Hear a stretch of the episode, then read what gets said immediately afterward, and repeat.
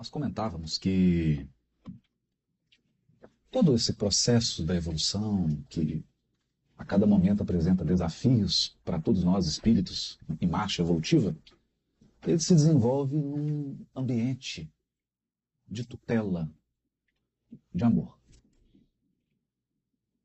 E esse capítulo 30 do livro Pensamento e Vida, ele contém algo aqui que nós nós consideramos assim extraordinário. Na hora que chegar no ponto aqui, a gente vai destacar.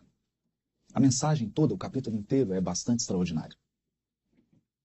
Mas esse ponto aqui, especialmente, nos chama muita atenção.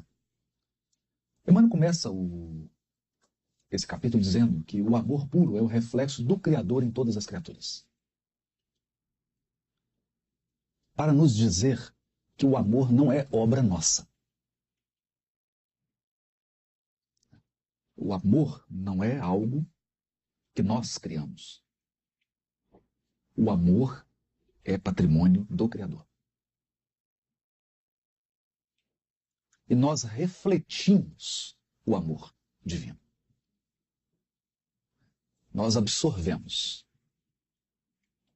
Antes de sermos criados, já havia o amor infinito de Deus. Infinito. E antes que nós atingíssemos um nível evolutivo que nos desse condição de ter consciência, grande parte da evolução, sobretudo no seu início, o princípio inteligente não tem consciência de que ele existe. Ele não sabe que ele existe. É? podemos dar um exemplo simples. Pega o seu cachorrinho, está dentro da sua casa, ele não tem consciência de quem ele é. Ainda bem. Você não vê, por exemplo, um cachorro tendo crise de identidade. Não tem consciência. Mas ele já é infinitamente amado. Então, esse é um ponto que vai ficar claro aqui na mensagem. Antes de termos consciência de que existimos, nós já somos infinitamente amados. Então, nós somos primeiramente amados. Primeiramente nós somos amados. Quem diz isso é Paulo. E ele que nos amou primeiro. Interessante isso, né? Por isso que o amor é um reflexo do Criador na criatura. Quando nós amamos, nós estamos refletindo, nós estamos canalizando Deus. E por essa razão, quando Jesus quer definir a relação de amor dele como guia, modelo e mestre com seus discípulos, ele pede amor. Se você amar um desses pequeninos, é a mim que você está fazendo. Porque a, a, pessoa ela só vai entender o seu espiritismo quando ela experimentar o seu amor.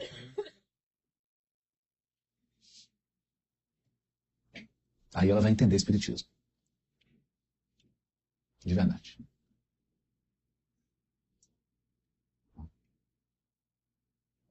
Então eu lembro uma fala bonita, né? Aquele casal judeu, São Paulo, perdeu o filho, foi até o Chico, o Chico recebeu uma mensagem, parte da mensagem em hebraico. E ele dizia, né? Não, eu sou judeu, vou à sinagoga, mas Chico Xavier não mexe com o Chico. O Chico. O Chico, nós gostamos do Chico. e tinham aquele respeito por tudo que o Chico representava, porque experimentaram do amor canalizado pelo Chico. O amor que nós somos capazes de refletir. É bom pensarmos que nós somos criaturas ilimitadas. Isso significa que eu não tenho amor suficiente para o tamanho do universo, que é infinito. Você imagine que existe alguém agora que está nascendo na Indonésia que você nunca vai conhecer.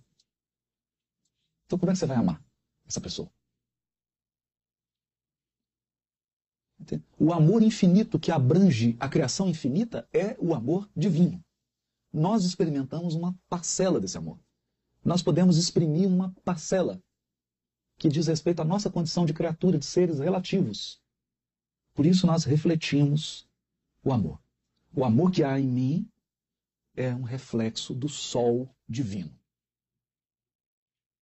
Do amor divino. E ele continua: brilha em tudo, e em tudo palpita, na mesma vibração de sabedoria e beleza.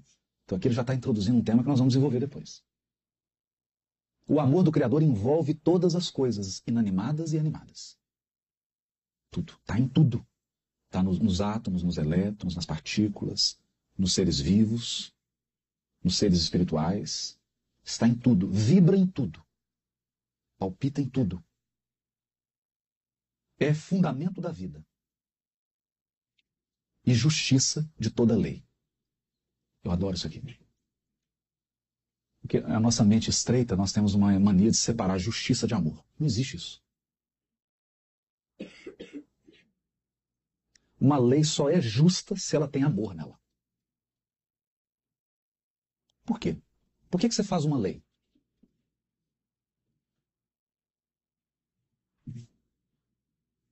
Você só faz uma lei quando você quer trazer ordem e harmonia para uma comunidade.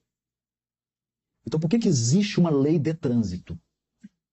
Porque eu tenho que trazer harmonia e ordem para o trânsito. Se todo mundo puder passar a qualquer momento, e o outro que está cruzando?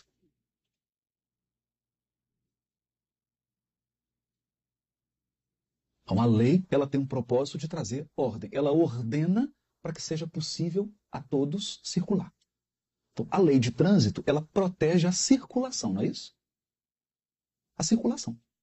Porque você precisa de lei de trânsito se você ficar parado em casa? Se todos os cidadãos de Nova York ficarem parados durante um ano, precisa lei de trânsito? Não precisa. Então ela, ela tutela a circulação, mantendo-a em ordem e em harmonia. Então o que, que significa isso? No fundo, a lei é uma medida de amor. Porque o que ela quer garantir é que todos possam circular em paz, em segurança. Não é isso? Que todos possam circular em paz, em segurança, em harmonia. Que você possa sair e voltar sem nenhum incidente ou acidente. Por isso o amor é a base de toda lei. Quando a gente não entende isso, você vai para regras, para superfície e vira uma pessoa burocrática. Fica seguindo a lei sem entender os objetivos da lei, o propósito da lei. Então, só a lei divina, porque o amor de Deus fundamenta a lei divina. Por que, que existe uma lei divina? Leis que dirigem a nossa evolução, para que todos possam circular e evoluir em paz, em harmonia e em segurança. Então é o fundamento da justiça. O fundamento da vida e a justiça de toda lei. É o amor. Agora olha que interessante. A primeira manifestação do amor surge sublime no equilíbrio dos mundos. Então, força gravitacional, atração entre as partículas, é o amor. O amor é a força de atração que aglutina, porque senão tudo se separaria.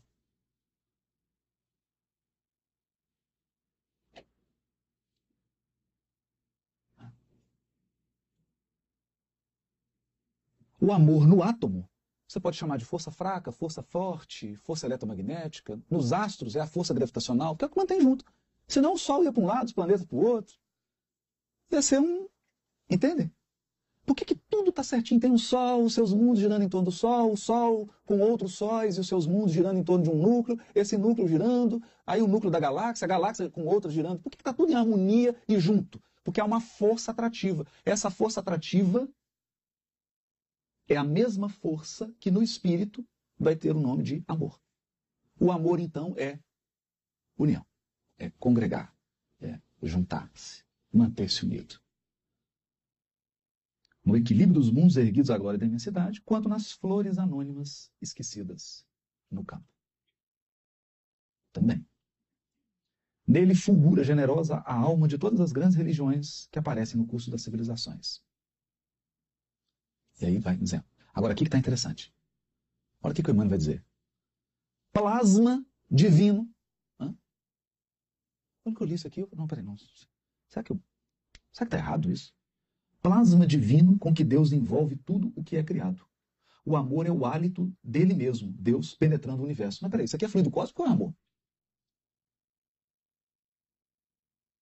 Hã? O amor é o plasma divino com que Deus envolve tudo o que é criado. O amor é o hálito dele mesmo penetrando o universo. E agora eu queria parar um pouquinho. Que esse aqui é o conceito de fluido cósmico, está no capítulo 1 da Evolução em Dois Mundos. Plasma divino, hálito do Criador, que envolve todas as coisas. Nele nos movemos e existimos como peixes no oceano. Então, capítulo 17 de Atos, que André Luiz cita na Evolução. Mas, eu achei que fluido cósmico. Kardec escreveu um ensaio no livro A Gênese. Ele chama de ensaio mesmo, sobre o fluido cósmico. E uma coisa que me intrigava, toda vez que Kardec vai falar de Deus, ele fala de fluido cósmico. Ele, faz alguma conexão de fluido cósmico e Deus. Eu ficava tentando entender isso. O, que, que Kardec está propondo?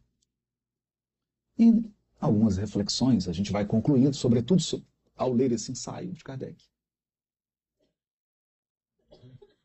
O Espiritismo é uma proposta de evolução do pensamento religioso no planeta Terra. Eu não tenho a menor dúvida disso. Menor dúvida. Uma evolução do pensamento religioso. Eu chamaria de uma revolução copérnica. Vou tentar me expressar melhor. Quando disseram que a Terra não era o centro, muita gente morreu queimada, perdeu a cabeça literalmente. Mas a Terra realmente não era o centro. Foi uma revolução.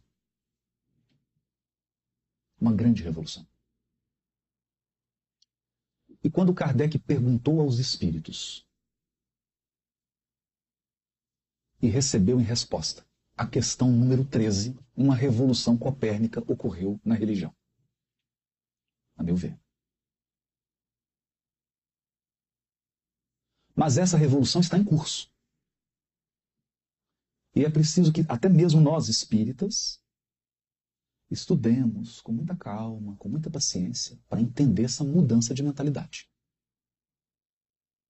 Com raras exceções, com raríssimas exceções. Raríssimas. As religiões advogam um Deus corpóreo e tribal. Corpóreo e tribal. Vou explicar.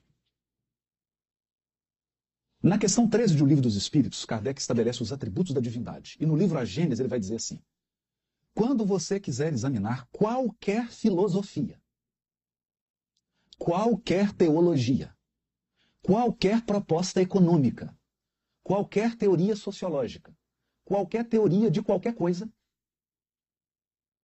você submeta essa teoria. E eu acrescentaria aqui, não a Kardec, né? Acrescentaria aqui não. Quem sou eu para acrescentar alguma coisa Kardec? Qualquer livro mediúnico. Você submete isso aos atributos da divindade. Se essa teoria ferir alguns atributos da divindade, ela é falsa. Está lá no livro Gênesis. Mas se essa teoria atender a todos os atributos da divindade, ela está próxima de ser verdadeira. Não diz que ela é verdadeira. Ela pode ser verdadeira. Ela tem tudo para ser verdadeira.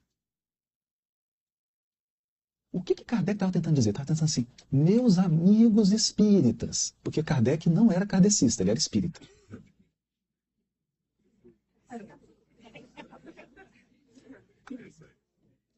Kardec diz assim, meus amigos espíritas os atributos da divindade são fundamentalmente, são fundamentos do Espiritismo. É o alicerce do edifício. Então vamos em dois deles. Deus é imaterial. Deus é incorpóreo. Então, quando eu digo assim, a palavra de Deus é metáfora, porque Deus não tem dente.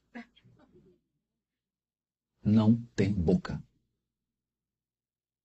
A mão de Deus, Deus não tem mão. Está começando a ficar complicado. Porque se ele não tem mão, ele não tem digital. Ele não tem pele. Ele não tem nacionalidade. Ele não tem cor. Se ele não tem corpo, não adianta você vir com esse negócio de homem, mulher, porque ele não tem boca, então ele não fala nenhum idioma. Complicou.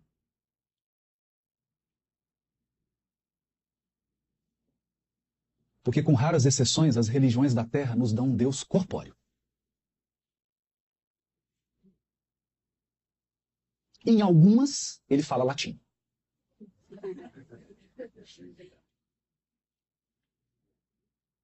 É europeu. Em outras, ele tem o olhinho puxado.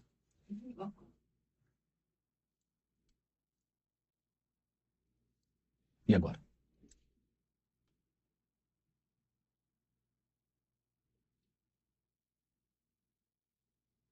Mas o mais desafiador da proposta religiosa é o Deus corpóreo, porque o Deus corpóreo geralmente ele é homem. Velho. Não faz musculação nem dieta.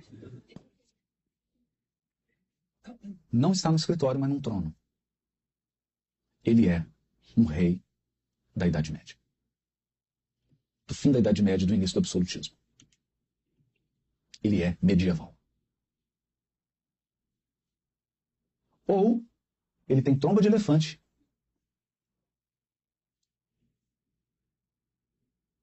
Pata de, de algum bicho, entende?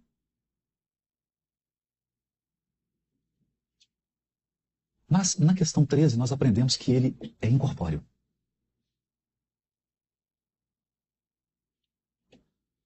Mas vamos complicar um pouquinho mais. Ele é onipresente.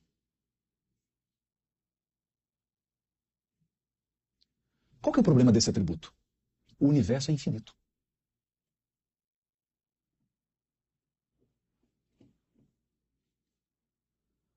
Então Deus está aqui e ele está na outra banda do infinito. Complicou. Complicou por quê? Por que você olha para cima para falar com Deus? Ele não está embaixo? Assim, Meu Deus, por que você está olhando para cima por quê? Por que você não olha para o lado?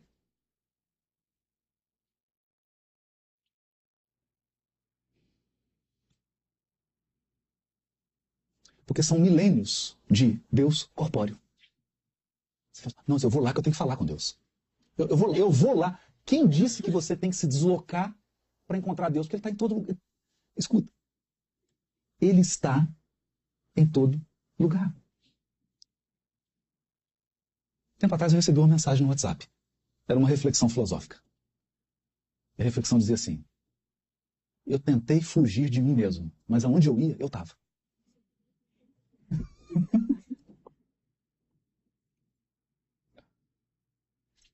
e vamos acrescentar. Você se deslocando ou não, Deus está. Ele é presença. Então, isso é revolucionário.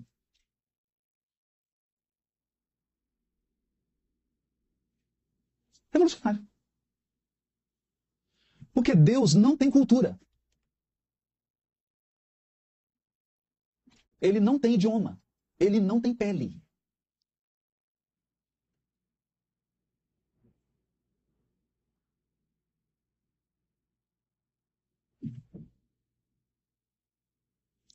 E agora?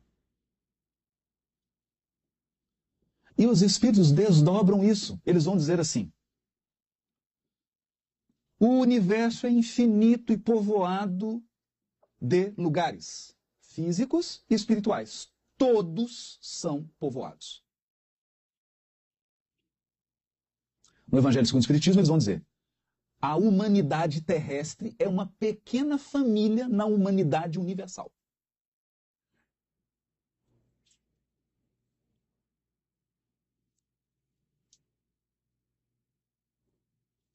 Então, só para a gente prosseguir um pouquinho, porque eu acho isso aqui muito importante. Se você pegar um trem, ele não é bala, ele é luz, trem luz que chama. É uma viagem agradabilíssima. Eu não fiz, mas dizem que é ótimo. ela dura sete anos. Esse trem viaja a 300 mil quilômetros por segundo. É um pouquinho rápido. Sete anos. Para onde qual que é o destino? O Sol mais próximo do nosso. Esse é o mais pertinho. Essa é a aldeia de Betsaida mais próxima da nossa. Sistema de Sírios.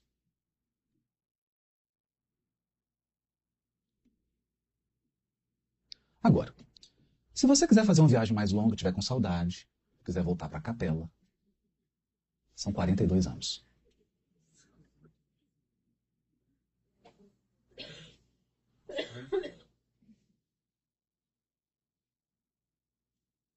A questão é que o livro Renúncia ele começa dizendo que o espírito que iria se reencarnar estava fazendo um curso de harmonia, música, na Juilliard School em Nova York.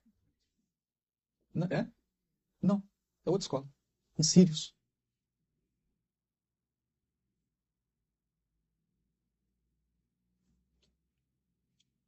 Então, você pega o trem, 300 mil quilômetros por segundo, demora sete anos para chegar para fazer uma aula de música. É claro que você vai e fica um tempo lá, pede um intercâmbio, né? Mas lá no intercâmbio, você vai encontrar outros estudantes professores, artistas, que são seus irmãos, filhos desse Deus que não tem corpo.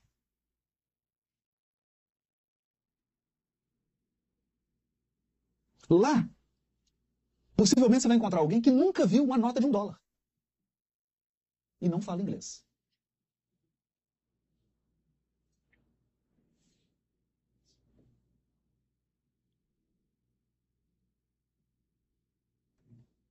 Deu para sentir um pouquinho? Deu para sentir um pouquinho? Agora eu vou complicar só um pouquinho. Só um pouquinho. Porque o Emmanuel fez isso com o Chico. O Chico falou que queria, queria ter uma ideia do que era Deus. Eu falei, então, vem cá, eu vou.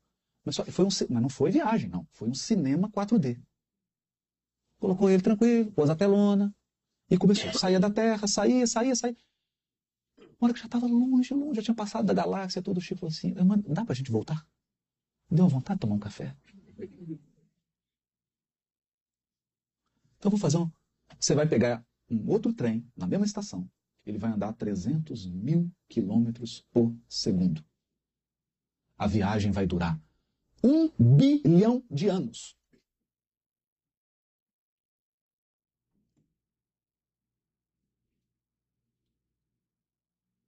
Tem galáxia que está distante da nossa Via Láctea mais de um bilhão de anos-luz. Deus está lá e Ele está aqui agora. Evidentemente, isso intrigou Kardec, porque ele falou assim: o dia que os seres humanos da Terra descobrirem isso, muda a religião no planeta.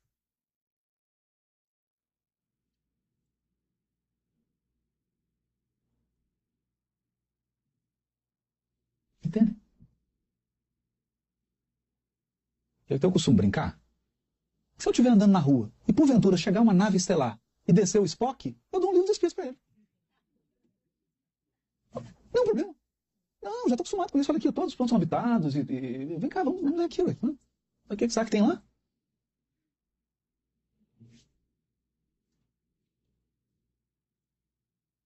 Bom, isso levou Kardec a entender. Pera, como então que Deus está presente em tudo? E aí ele pergunta e os Espíritos respondem.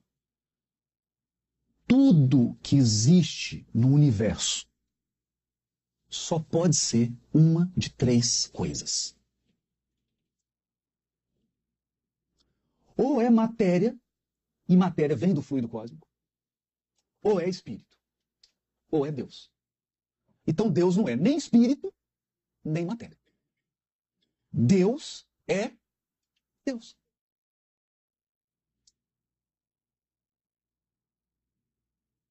Espírito e fluido cósmico. Então Kardec vai escrever um ensaio no livro A Gênesis dizendo o seguinte: que o fluido cósmico é o fio, é o, não é o fio, é o Wi-Fi que transmite o pensamento de Deus.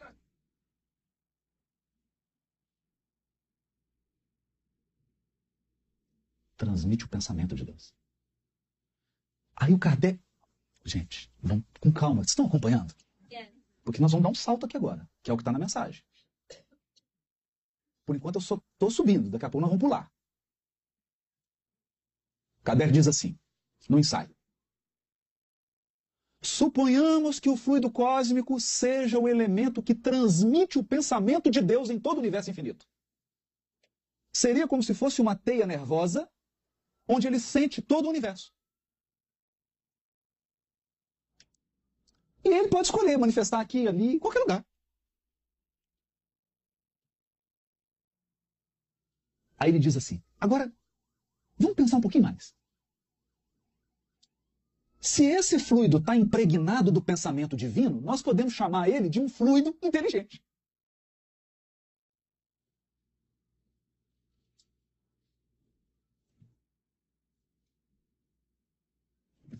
Ficou difícil, né? Então, você pega o seu celular. Abre no WhatsApp. Aí você fala, gente, meu celular está escrevendo sozinho. Você fala, não, é alguém que está te mandando no WhatsApp. Entendeu?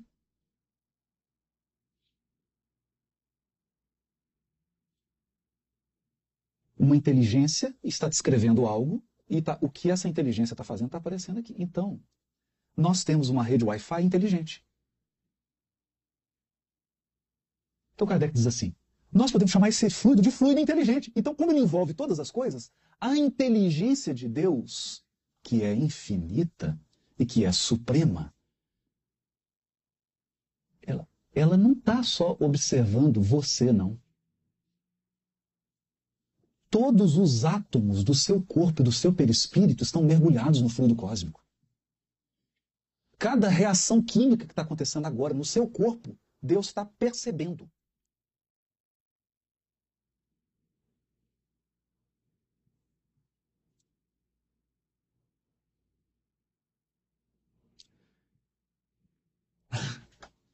Bom, complicou, né? Achei que Deus estava só na igreja.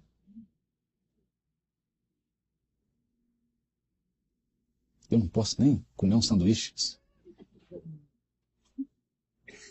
Hã? Agora olha aqui. O que, que o Emmanuel vai dizer aqui? Não é só a inteligência de Deus que utiliza o fluido cósmico. O amor de Deus usa o fluido cósmico. Então o fluido cósmico está impregnado da inteligência e do amor de Deus.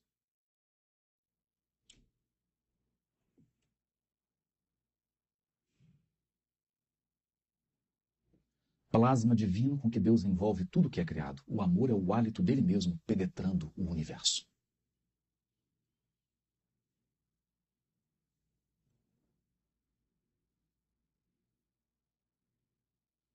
Entende?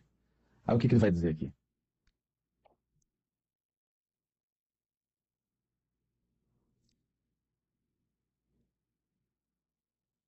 ele vai dizer, tem uma parte aqui do verme, né, que é linda, linda.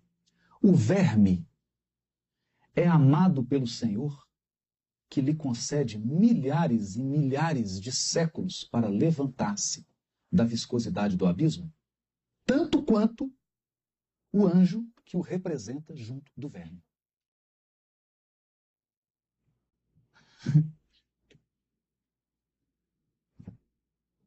Tem uma minhoca aqui. Tem uma minhoca e tem um anjo. Para a minhoca, o anjo é Deus. Porque o anjo representa Deus. Mas Deus ama a minhoca na mesma intensidade que o anjo. Porque essa minhoca vai ter milhões, milhares e milhares de séculos para deixar de ser minhoca.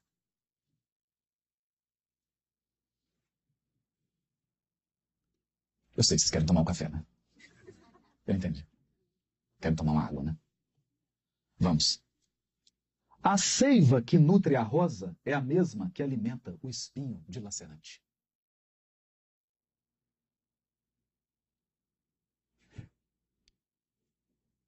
Na árvore em que se aninha o pássaro indefeso, pode acolher-se a serpente com as suas armas de morte. O amor de Deus não exclui ninguém.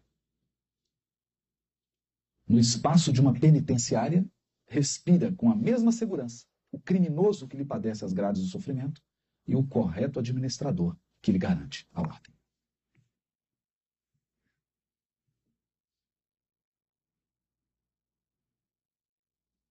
Em suma, é, se todos os átomos do seu corpo estão mergulhados, na verdade eles não estão mergulhados, eles são fluido cósmico condensado. Já começa aí.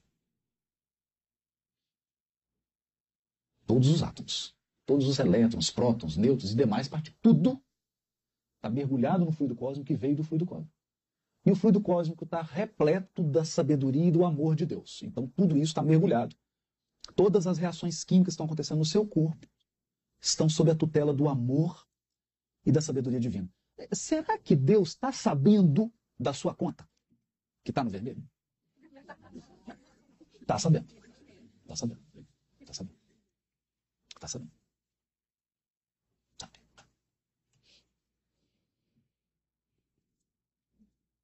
Ele está sabendo que você tomou pouca água hoje? Está sabendo. Está sabendo. Está acompanhando tudo.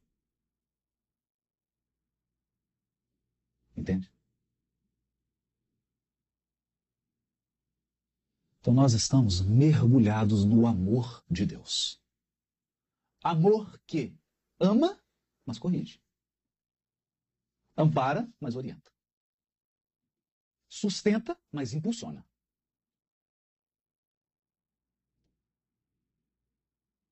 Então, nós temos que repetir com Maria Dolores.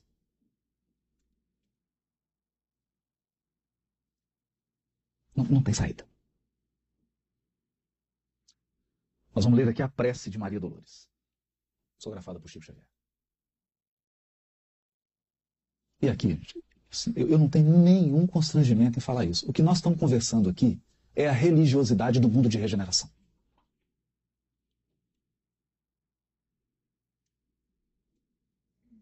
O dia que toda a humanidade compreender Deus dessa maneira, muda a nossa relação com Deus. Muda. Muda. Então, eu, eu estou agora num processo que é difícil, né? Porque eu estou tentando agora a, criar hábitos com base no Espiritismo. Porque eu entendia, depois de 30 anos de Espiritismo, que na verdade eu não entendi o que é Deus no Espiritismo. Vocês querem ver uma coisa? Eu nunca fiz prece quando eu ia para o banheiro.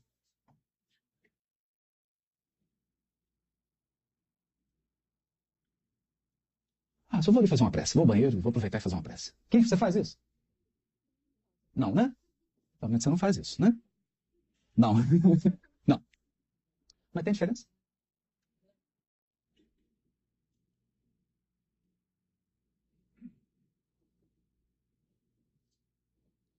Mas você já usou o WhatsApp no banheiro? Já. Já. WhatsApp você já usou. Que é um recurso muito menos eficiente para conversar do que para conversar com Deus.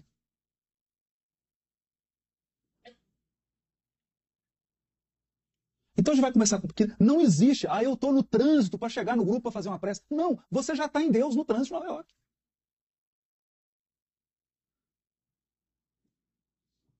Você nunca está fora da presença dele, do amor e da sabedoria dele. Porque não tem fora de Deus. Não tem fora. Só tem dentro. O universo inteiro está mergulhado nele.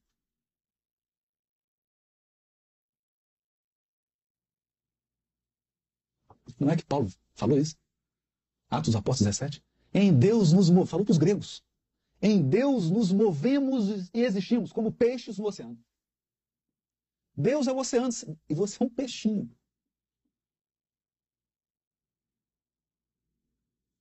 Imagina você um peixinho lá no meio do Oceano Atlântico.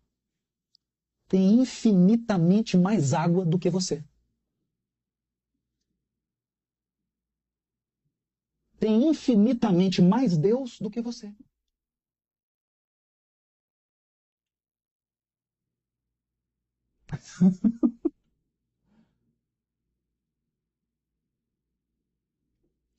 Aí. Bom, então não tem muita alternativa. Ou você briga com ele, finge que ele não existe, é o ateísmo.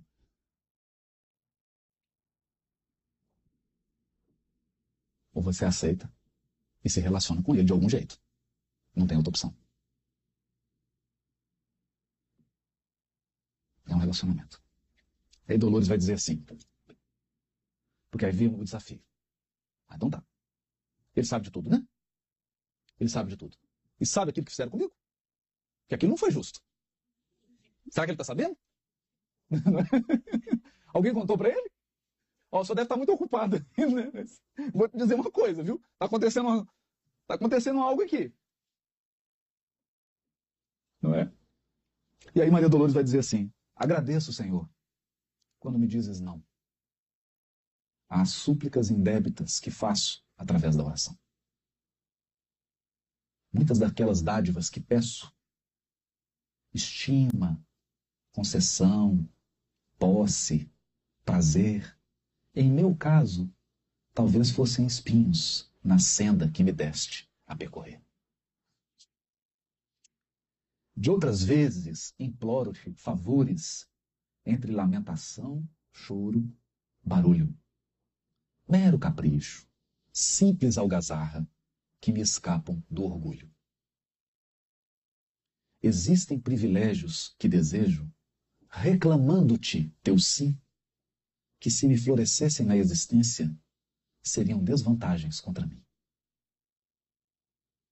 Em muitas circunstâncias, rogo afeto, sem achar companhia em qualquer parte. Quando me dás a solidão por guia, que me inspira a buscar-te. Ensina-me que estou no lugar certo. Olha isso. Que a ninguém me ligaste de improviso. E que desfruto agora o melhor tempo de melhorar-me em tudo o que preciso. Não me escutes as exigências loucas.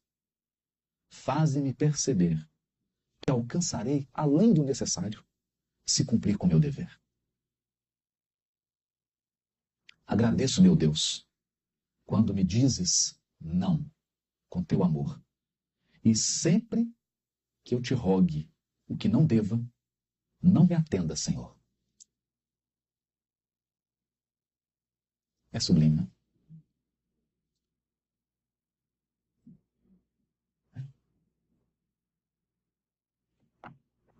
Então,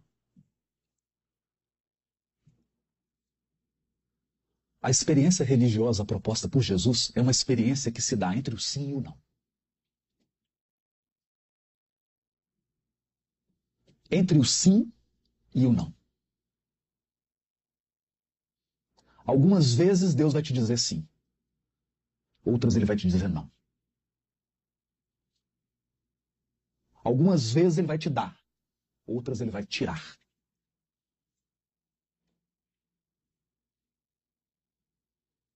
Algumas vezes ele vai te elevar. Noutras ele vai te rebaixar. Algumas vezes ele vai deixar você seguir noutras ele vai te reter. Algumas vezes você vai se alegar, noutras você vai chorar.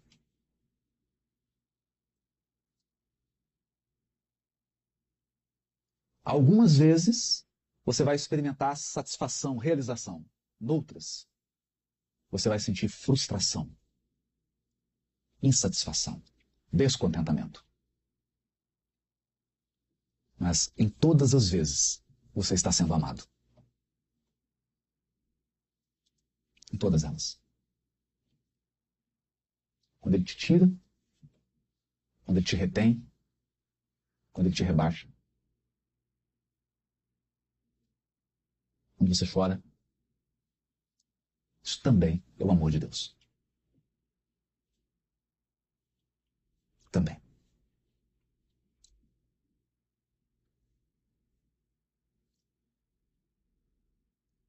E a sabedoria de Deus é tão grande que ela deixa a gente ter um pouco essa experiência que é a paternidade e a maternidade. Todo dia, seis horas da manhã, quando eu acordo meu filho, ele fica muito bravo comigo. Muito bravo. Mas é muito mesmo. Me dá só mais cinco minutos. Para de falar. Apaga essa luz. E ele se sente violentado. Mas eu tenho plena consciência por amá-lo verdadeiramente, eu vou levar ele para a escola. Chorando, fazendo pirraça, até ele acordar. Aí melhora. Mas ele vai para a escola.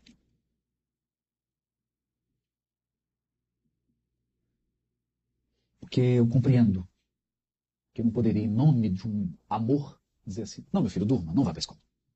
Você está com vontade de dormir? Dorme. Não posso fazer isso. Vou deixar todo dia, todos os dias, ele come meio pacote de bala. Então não pode. Tem um dia. Tem o dia da bala. Mas todo dia ele pede. E eu preciso dizer não. Infelizmente, não é uma só vez no dia que ele pede. São infinitas vezes num dia. E eu tenho que dizer infinitos nãos. É um pouco assim com Deus. É um pouco assim com Deus. Eu poderia dizer que é difícil você perceber que está se relacionando com Deus quando ele diz sim.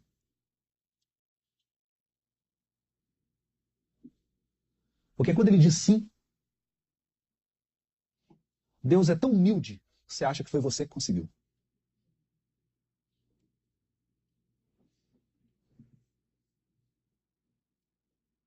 Você acha que foi você, seu talento, seu empreendimento. Eu sou um empreendedor. Seja um bem-sucedido. Pense positivo, não é assim? A experiência grandiosa de Deus é quando Ele te diz não. Porque aí você fez de tudo e não conseguiu. E aí você reconhece que ele não fez a parte dele. ele não quis fazer. Porque ele não queria que acontecesse. E aí eu tenho que relacionar com ele. Aí será que não dá o senhor dar de ideia? E aí começa. Aí começa a relação. Aí eu percebo Deus. É por isso que muitas pessoas têm uma forte experiência de Deus quando está desencarnando.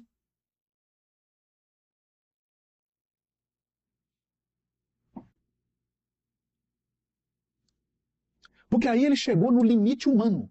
Nenhum homem pode fazer nada por ele, nenhum ser humano pode fazer nada por ele, e ele não pode fazer nada mais por ele.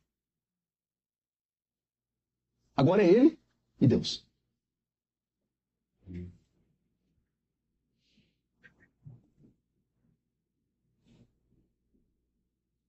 Bom, nisso tudo nós concluímos algo o Espiritismo bem compreendido, mas sobretudo bem sentido, traz para a nossa vida um novo patamar de religiosidade. Não essa religiosidade que o mundo acontece. Não adianta tentar explicar para a Oprah. Ela não vai entender. Por enquanto. Essa é uma religiosidade difícil de ser explicada. Mas não é tão difícil de ser vivida. Como diz Emmanuel, no que respeita à educação. Exemplificar é também explicar. A gente explica exemplificando. Viver essa religiosidade é abrir os olhos e enxergar profundamente. Enxergar longe. encontrar razões onde ninguém mais enxerga nada. É distinguir situações. Você acha que é um bem, mas é um mal. Você acha que é um mal, mas é um bem.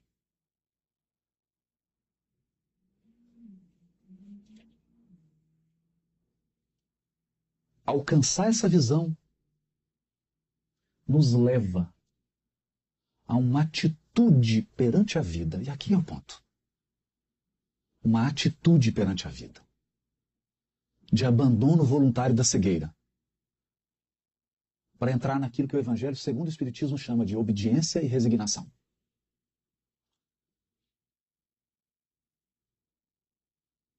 Com a sua inteligência, você entende as leis divinas. Você aceita. E com o coração, você resigna. Aceitação da inteligência, obediência. Aceitação do coração, consentimento do coração, resignação. Quando, dizem os espíritos, não dessa, com essa linguagem, quando você consegue aliar obediência, resignação e fé, nem criptonita para você. Porque você é capaz de transportar fardos, você é capaz de ter resiliência, você é capaz de perseverar onde a maioria para. Quando todos estiverem desistindo, você está prosseguindo. Quando ninguém mais encontra razões, você está enxergando o motivo.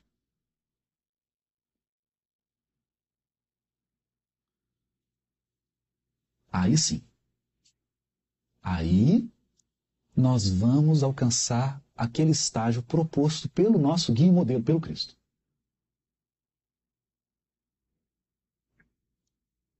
A proposta da comunhão com Deus. Eu estou em comunhão com Ele.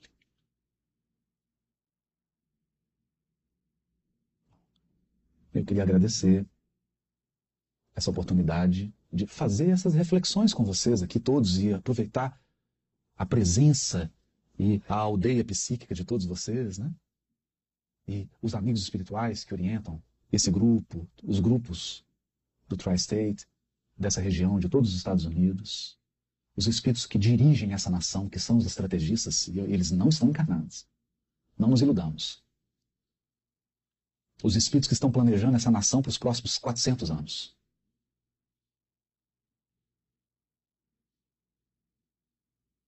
Nós agradecemos ao auxílio, o amparo deles, onde quer que eles estejam, porque eles não precisam estar aqui para nos amparar. O amparo, a assistência, e pedimos que eles fortaleçam, inspirem todos aqui, encarnados e desencarnados, que aceitaram o desafio de se unir nessa caravana. A caravana da regeneração própria e da regeneração do orbe. Muito obrigado, que Jesus ampare a todos. Muito obrigado.